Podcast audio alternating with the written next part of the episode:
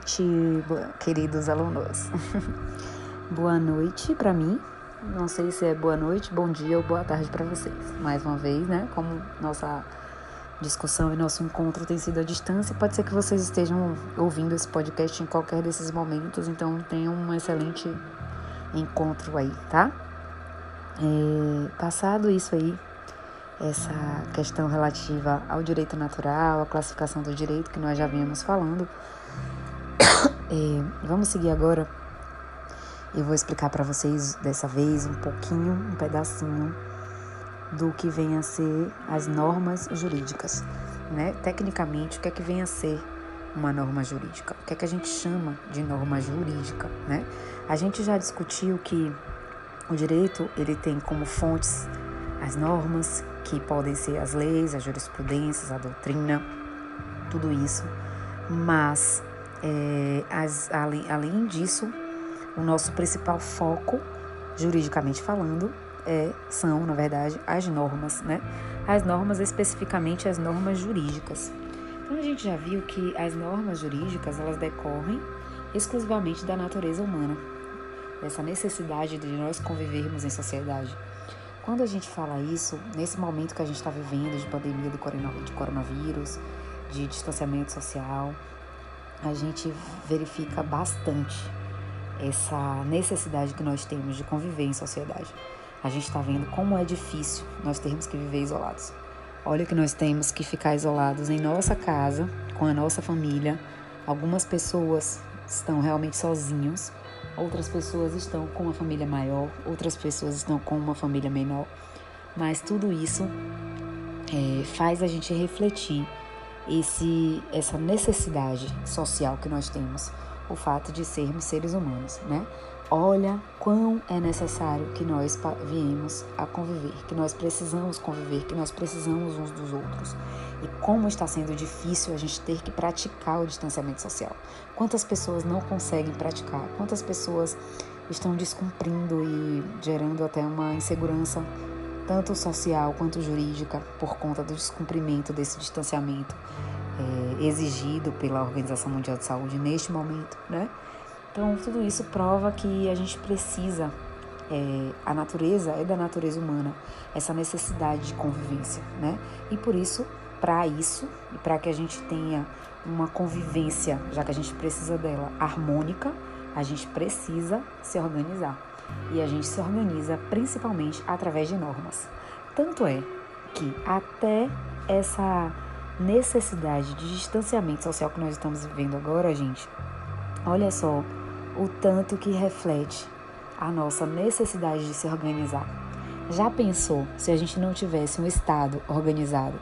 Estado no sentido jurídico, político, como vocês devem estar estudando em teoria geral do Estado, baseado na organização de povo, de território, de poder, de espécies de poder, de espécies de cidadania que nós temos. É, o tanto, o quanto que a gente precisa dessa organização. Até mesmo agora, para que a gente tente praticar ou pratique o distanciamento social, a gente precisa de normas que impedem que a gente saia, que impede que a gente vá para uma festa, que impede que a gente vá para um culto, que impede que a gente vá na rua, no comércio, no shopping. E a gente está aí utilizando cada vez mais, mais do que nunca, das normas jurídicas decretadas pelo Estado para que a gente tente conviver em harmonia, para que a gente tente garantir os nossos direitos fundamentais previstos na Constituição Federal, como principalmente o direito à vida. É um momento que a gente está lutando pela vida, é um momento que a gente está tendo que abdicar de outros direitos de liberdade, por exemplo, para garantir um bem maior que é a vida. E para isso a gente está precisando se organizar. Eu acho que a gente está vivendo um momento assim crucial de vocês que estão iniciando essa carreira jurídica conseguem perceber o, o quanto é necessário o Estado intervir na criação de normas, na exigência do cumprimento das normas, porque não adianta só a gente criar normas e não ter como exigir que elas sejam cumpridas. E vocês viram comigo, inclusive, que essa, esse cumprimento das normas, essa exigência da norma, que a gente chama, na verdade, juridicamente de eficácia, é o que torna o direito é, um plus, principalmente no que tange a moral. né? É essa, essa coercibilidade, essa possibilidade de imposição, imposição de multa, imposição, por exemplo, de é, interdição de estabelecimentos comerciais que descumpram as normas, que não atendam às exigências nesse momento, por exemplo, de saúde pública, estão abrindo de maneira errada, podem ser é, coagidas a interditar, serem interditadas e deixarem de funcionar. Então veja a importância da organização, a importância da estrutura estatal que nós precisamos ter para que a gente consiga conviver de uma maneira mais saudável possível em todos os aspectos. Saúde aqui no sentido de vida, no sentido de vida digna, de dignidade da pessoa humana, no sentido de a gente conseguir é, realizar uma harmonia na sociedade para que a gente consiga um futuro melhor para a gente. Então a gente acaba restringindo uma liberdade em função da coletividade. Eu, professora Késia, você, aluna A, B, C, precisa restringir o seu direito de ir e vir para garantir a coletividade uma vida digna, né? Então percebam, gente, que a norma jurídica, e aqui eu coloco norma jurídica em caixa alta, a norma jurídica é como se ela fosse, fazendo um paralelo, a coluna vertebral do corpo social. Vamos supor que, fazendo uma analogia né, entre o corpo humano e o direito, eu diria que o corpo humano é como se fosse o corpo social, a sociedade. O corpo humano é sustentado pela coluna vertebral, não é verdade? E aí é, é como se a norma jurídica fosse a coluna vertebral da sociedade. É ela que dá as diretrizes de convivência, é ela que traz pra gente as normas de organização, as formas de organização, a forma de conviver, a melhor forma de fazer isso, tudo buscando um contexto social, tudo buscando o equilíbrio social. Vocês vão ouvir, vocês me ouviram falar isso desde o primeiro dia de aula. Vocês vão me ouvir falar isso o resto da vida. O direito serve para isso, as normas jurídicas servem para isso. O que a gente quer é que a gente venha ter um uma estrutura social cada vez mais saudável. Saudável não é só de saúde física, não. Saúde mental e física, saúde de organização, saúde de convivência, saúde em todos os aspectos, tá? E aí, professora, diante de tudo isso, você está me dizendo que norma social, é, norma jurídica é como se fosse a coluna vertebral do corpo social. O que é então essa norma jurídica, né? É, Para a gente responder isso, gente, a gente tem, tem que pensar em nossa forma de organização estatal brasileira. A gente sabe que a gente transfere para o poder político o poder de criar essas normas. A gente falou até em aulas presenciais é, que a gente tem uma estrutura em três poderes: o poder executivo, o poder legislativo, o poder judiciário. A gente falou que o poder legislativo é o poder apto principalmente, não tem só essa função, mas a sua função principal, primordial, típica, é de criar, elaborar as normas jurídicas. Porém, os outros poderes, cada um tem sua função típica, mas todos têm uma função que a gente chama de atípica. Atípica é aquilo que vai além da sua função típica.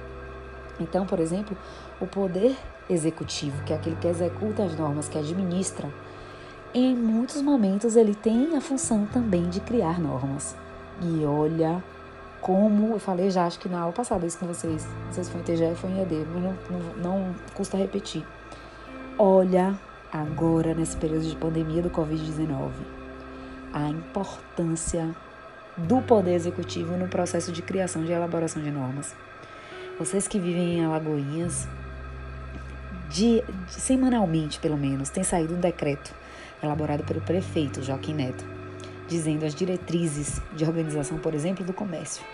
O que pode funcionar, o que não pode funcionar. Hoje, por exemplo, dia 20 de abril, saiu um decreto que a partir da quarta-feira o comércio vai poder abrir até as 14 horas, com algumas restrições. O prefeito é, indicou que, por exemplo, qualquer pessoa que esteja no estabelecimento comercial, tanto físico ou tanto funcionário quanto clientes, devem estar de máscara é, os estabelecimentos muito grandes, maiores de 200 metros quadrados, não podem abrir, salvo as exceções né, de mercado, farmácia, dentre outros, que excepcionalmente pode abrir, mesmo que seja grande, óbvio. Então, é, olha aí a figura do prefeito legislando, criando a norma, né? Então, quando eu falo que a norma é um conjunto de regras elaborada pelo poder político, eu não estou aqui dizendo que é apenas a política, vereador, é, deputados e senadores que criam normas. É o poder político, dentro dos, dos três poderes, cada um nas suas funções. Vocês vão estudar isso em direito constitucional, a função de cada poder, é, as, a competência. Competência é a determinação da função de cada poder. Então, a função de cada poder, a competência de cada poder, o que, é que eles podem fazer, até quando eles podem legislar, sobre o que eles podem legislar, qual é o quórum de aprovação de uma legislação dessa. Então, na verdade, a gente precisa observar que essas normas, para serem jurídicas, para ditarem regras jurídicas aceitas pelo nosso direito positivo, que vocês já sabem o que é direito positivo, que é aquele direito que está elencado, elaborado, institucionalizado numa norma, né? Então, é, a norma jurídica precisa ser elaborada por esse poder político, independente se poder político é poder executivo, poder legislativo, poder judiciário. O que importa é que essas normas elas decorram de um poder legítimo e efetivo. Poder precisa ser legítimo, precisa ser reconhecido juridicamente. Então não adianta o povo sair na rua e dizer eu quero abrir o comércio de qualquer jeito e o povo fazer uma petição e dizer que a partir de agora vai abrir, independentemente do poder que nós elegemos para isso, e dizer que aquilo vai valer. Isso não seria um poder legítimo, não seria um poder efetivo.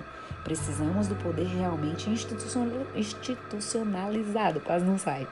Institucionalizado, criado pela Constituição, mesmo a gente vivendo numa situação de anormalidade, de estado de, de um estado de anormalidade, de exceção, né? Então precisa é, é, decorrer de um poder legítimo e efetivo precisam ser estabelecidos de acordo com a lei. Como eu acabei de falar, como é que a lei, como é que a, a própria lei diz como é que vai ser criada uma lei, um decreto, uma resolução? Como é que se cria um decreto? Né? Como é que é feito um decreto? Quem pode fazer um decreto? Quem não pode? Tudo isso a gente tem na própria lei explicando. E vocês vão estudar e vão aprender isso muito bem em direito constitucional, tá? Mas aqui você já, para entender o conceito de norma jurídica, a gente precisa falar um pouquinho disso, ok? É, por isso, pelo fato dessas regras serem estabelecidas de acordo com a lei, é, a gente diz que as normas jurídicas decorrem do princípio da legalidade. Então, legalidade, porque tem que estar normatizado. A criação dessas normas precisam decorrer da própria norma, da própria lei, tá? É o próprio direito que regula a sua própria produção de normas, a sua própria aplicação de normas. Esse poder de criar essas normas não pode ser uma força arbitrária. Então não pode chegar um ditador de lá de uma hora para outra, sem tomar o poder, né? De uma forma ilegítima, dizer que a partir de agora vai ser A, B ou C, certo? Precisamos de um poder institucionalizado, efetivo, legítimo, legal, principalmente legal. A gente vive em função do princípio da legalidade, certo? Se por acaso houver uma arbitrariedade, se é, alguém criar uma norma que não seja legítima, a gente pode resistir a ela, né? De que forma? É, se valendo do poder judiciário, se, poder, se valendo dos, dos nossos próprios poderes institucionais para regulamentar e regularizar uma situação de anormalidade, tá? Então a gente precisa dessa legalidade. Está lá no artigo 5 da nossa Constituição, o princípio da legalidade, que fala que ninguém será obrigado a fazer ou deixar de fazer algo senão em virtude de lei. Então é a lei que é o nosso carro-chefe, né? Ah, professora, norma é só lei? Não. A professora acabou de falar agora de decreto, de resolução, de vários tipos de contratos, enfim, né? Mas aqui lei em sentido amplo. Então, o que é que vem a ser a norma, professora? Voltando, né? A norma seria então um instrumento de definição de conduta exigida pelo Estado e, re, e, na verdade, regulamentada e criada pelo Estado. Estado aqui com letra maiúscula, representando o poder público. Já que nós vivemos uma democracia, nós escolhemos os nossos representantes, né? De uma forma direta ou indireta, né? Então, é, é a norma, são as leis, inclusive, que esclarecem como a gente pode agir, quando a gente deve agir, de que forma nós devemos agir e por aí vai, tá? Ficou claro, claro até aqui? Tá tranquilo aqui para vocês? Eu acredito que sim, né? É, não, não tínhamos como passar por isso sem fazer uma analogia à situação que a gente está vivendo. E agora eu queria falar mais um pouquinho para vocês a respeito de, da estrutura lógica da norma. A gente já falou um pouquinho ao, no decorrer da, das nossas aulas sobre um jurista tão importante para o direito, extremamente legalista, chamado Hans Kelsen. Hans Kelsen com H, tá? Hans Kelsen, nesse ponto aqui da norma também, foi um grande, é, trouxe uma grande contribuição para a gente. Ele dividiu a norma né, em norma primária e norma secundária. Então, na verdade, ele faz como se fosse uma classificação, uma subdivisão da norma em norma primária e norma secundária. A norma primária, para ele, ele é como se fosse, na verdade, gente, é, a conduta trazida pela norma. É, Hans Kelsen fala assim, ó, que dado um fato temporal, deve ser feita uma prestação. Então, de acordo com um fato, com uma conduta, a norma vem e traz uma prestação. Então, por exemplo, no Código Civil, temos uma norma que diz que o pai tem a obrigação legal em relação aos filhos. É o pai que tem o poder, o dever, na verdade, de sustentar o filho. Então, a, a, a norma primária seria aquela conduta exigida pela lei, seja de fazer algo ou seja de não fazer algo. Também já expliquei para vocês que a gente tem é, normas que exigem que a gente faça alguma coisa, como eu acabei de dar o exemplo do pai que tem o dever de prover o sustento do filho, assim como a gente tem também a situação de normas que exigem da gente uma não conduta, um não fazer. Então, por exemplo, quando o de Código Penal, lá no artigo 121, fala que matar alguém é crime, ele está dizendo que não faça, não mate. Isso é a norma primária, é o que versa sobre a conduta, né? Não mate.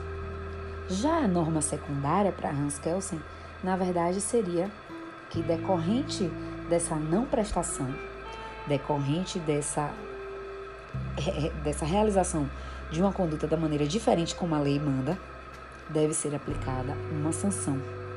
Uma sanção, né? É, então, por exemplo, a gente sabe que o pai que não provê o sustento do filho, ele pode ser acionado na justiça a pagar o valor da prestação de alimentos e a ele é aplicada uma punição, por exemplo, até da prisão civil, de não ter a sua liberdade em função de não ter cumprido a prestação, a obrigação, a conduta que o Código Civil determinou que ele deveria fazer. Então, dada a não prestação, deve ser aplicada uma sanção. Então, essa norma secundária seria como se fosse essa prestação, né? Ou essa, essa punição. Na verdade, eu, eu gosto mais de falar em consequência da, do descumprimento da prestação trazida para a gente na norma primária, certo? Então, é... então é isso, né? Hans Kelsen fala dessa, dessa noção da gente dividir em norma primária e em norma secundária, tá? Eu gosto de trazer para vocês também um conceito de acordo com Miguel Reale, né, diferente de Hans Kelsen, ele diz que a norma seria uma estrutura proposicional enunciativa de uma forma de conduta que deve ser seguida de maneira obrigatória. Miguel Reale ele já não divide a norma em primária e secundária. Ele se preocupa mais com o enunciado da conduta que deve ser seguida de maneira obrigatória. Só que quando ele fala aqui ó, que deve ser seguida de, de maneira obrigatória, implicitamente temos o conceito de Hans Kelsen da norma secundária. Porque a gente sabe que se a gente não cumprir a prestação, pode ser aplicada uma sanção, tá? Então, é... Então é isso, tá? Para Miguel Real ele não traz essa questão da, da diferenciação em norma secundária e primária, mas ele diz que tem uma prestação que se não for cumprida vai ter uma punição, ela, pelo fato dela ser obrigatória. Então implicitamente é como se ele estivesse dividindo, tá? Tem gente, tem muitos doutrinadores que criticam Hans Kelsen.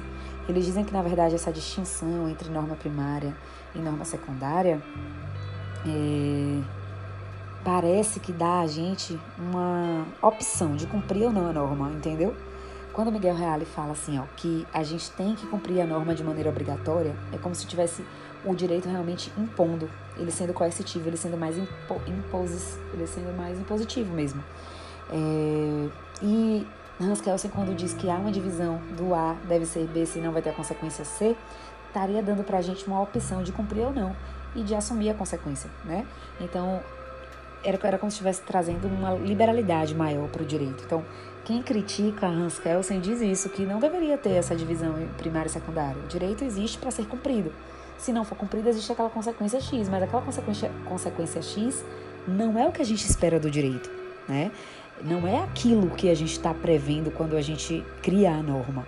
Quando eu digo que não pode matar, eu não quero que ninguém mate. É para ninguém matar, é para obrigar a não fazer. Não é para dizer assim, olha, você é livre para matar. Se você matar, você vai ser punido com pena tal. E vocês estão entendendo a diferenciação? Então, para Hans Kelsen, quando ele coloca essa divisão em primária e secundária, é como se estivesse dando para a gente essa liberdade de poder matar ou não.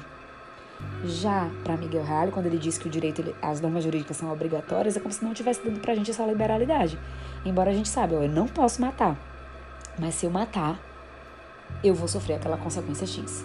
Então, é como se estivesse dando um pouco mais de ênfase para a conduta que ela que ela deve ser realizada, por exemplo, do pai que tem que sustentar o filho, para a conduta do ser humano, por exemplo, que não deve matar o outro, que não deve furtar, que não deve roubar.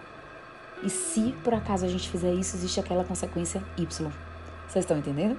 Então, o conceito de Miguel Real ele é mais impositivo, ele traz mais assim uma clareza maior do que vem a ser o direito. Quando a gente cria uma norma, a gente quer que aquela norma seja cumprida. A gente não quer dar uma alternativa para que se ela não for cumprida, é, trataremos uma, uma consequência. A gente não quer essa consequência, não é isso que a gente busca. A gente busca a prestação, a gente não busca a consequência. A consequência é uma alternativa para que se a gente não cumpra, então faremos aquilo, ok? Mas o que a gente tem como primordial é que a conduta ela seja realizada ou não seja realizada. Tem coisas que a gente quer que aconteça, tem coisas que a gente não quer que aconteça, tem coisas que a gente quer obrigar que aconteça, tem coisas que a gente quer desobrigar que aconteça.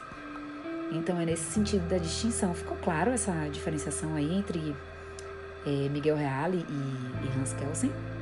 Acredito que sim, né? É... Aí vem alguns doutrinadores e trazem pra gente uma, uma característica da norma, né? Uma. Como se fosse um. Quais são as características de uma norma? O que é que tem uma norma? Além de ter essa obrigatoriedade, né? Então, é, primeiro, alguns, os, os doutrinadores falam em. Primeira característica seria que essa norma seria bilateral. De um lado a gente tem um direito, de outro a gente tem um dever. Não existe sem o outro. Então, quando eu digo assim que matar alguém é crime, eu tenho direito à vida, da mesma forma que eu tenho o dever de cumprir essa norma para não retirar a vida do outro. Quando eu digo que o pai tem que pagar a prestação alimentícia do filho, eu estou dizendo que de um lado existe um direito do filho ter o seu sustento e do outro existe o dever do pai de cumprir com o sustento do filho, que não pode trabalhar, que não está em idade hábil para trabalhar e por aí vai. Então, por isso que existe essa bilateralidade, no sentido de haver um direito, mas também haver um dever. E a gente pode pensar isso sempre que a gente for analisar uma norma, de um lado tem um direito, de outro tem um dever. Né? Quando eu falei para vocês que foi sair um decreto hoje, no dia 20 de abril de 2020, do prefeito municipal de Alagoinhas, que decreta que o comércio abra né, as suas portas das 8 às 14 horas, com algumas restrições. De um lado, eu tenho o direito de abrir o meu comércio, de outro, eu tenho o dever de cumprir a, a norma no que tange ao funcionamento daquele comércio. Além disso, eu tenho o principal dever nesse ponto aí, é o dever constitucional da vida, da saúde, da igualdade, da liberdade. Vocês estão entendendo? Sempre vai haver um dever e um direito, tá? Além de ser bilateral a norma, ela é geral. Por que ela é geral? Porque normalmente as normas obrigam a todos, a todos que estão naquela situação jurídica. Então, assim, se eu tenho um decreto municipal para a cidade de Alagoinhas, aquela norma é geral para todos os cidadãos da cidade de Alagoinhas. Se eu tenho uma norma federal, é uma norma destinada a todos que residentes no país que sejam cidadãos brasileiros. E por aí vai. Por isso que as regras elas são gerais, certo? As normas elas são gerais. Além disso, ela é abstrata. Em regra, ela visa alcançar todas as situações possíveis, né? É, a gente tem que fazer uma norma que consiga abarcar o maior número de situações possíveis. Embora a gente tenha no Brasil muitas normas bastante específicas, até porque a gente vive num território muito grande em que há diferenciação de situações de um estado para outro. pense na Amazônia e pense na Bahia. Olha a necessidade de lá como é diferente da de cá. Então a gente tem um estado que a gente precisa sim especificar. Então, esse, essa ideia de ser abstrata, de ter normas abstratas é a regra, mas aqui no Brasil a gente tem muitas normas específicas, porque precisa disso, né? Além disso, outra característica importantíssima da norma é o que a gente já falou de ser uma característica importante para o direito, que é a imperatividade. Né? A gente tem uma imposição e não uma liberalidade, não é mero conselho. Quando eu tenho um decreto dizendo que o comércio pode abrir de 8 às 14 horas, não é um conselho, é uma obrigação. Né? A gente tem uma imposição, porque senão a gente tem o que, gente? Uma coercibilidade, uma coerção, tá? Então, é, a gente tem aí essas características né, da norma. Esse podcast vai ser mais curtinho, porque eu estou enviando ele hoje na segunda-feira, dia 20 de abril. E eu quero regularizar minha aula com vocês para que na sexta-feira a gente tenha uma nova aula. Então eu vou finalizar o podcast aqui com uma pergunta que eu quero que vocês respondam. Eu quero que vocês expliquem qual é a diferença do conceito de norma jurídica de Hans Kelsen para Miguel Reale. Vocês podem fazer isso com base na minha aula, mas vocês podem pesquisar também na internet, nos livros, vocês têm acesso à biblioteca virtual. Então vocês vão pesquisar o pensamento de Hans Kelsen e de Hans Kelsen e de Miguel Reale no que tange ao conceito de norma jurídica. Qual a diferença entre eles, né? Eu acho que eu expliquei muito bem aqui, mas vocês podem pesquisar e devem dar uma lida a mais do que isso. E me entregarem até a sexta-feira no dia sexta-feira, data 24 de abril. Então, 24 de abril vocês vão me responder essa pergunta, ok? Beijo, boa noite, bom dia, boa tarde, não sei que hora vocês estão assistindo.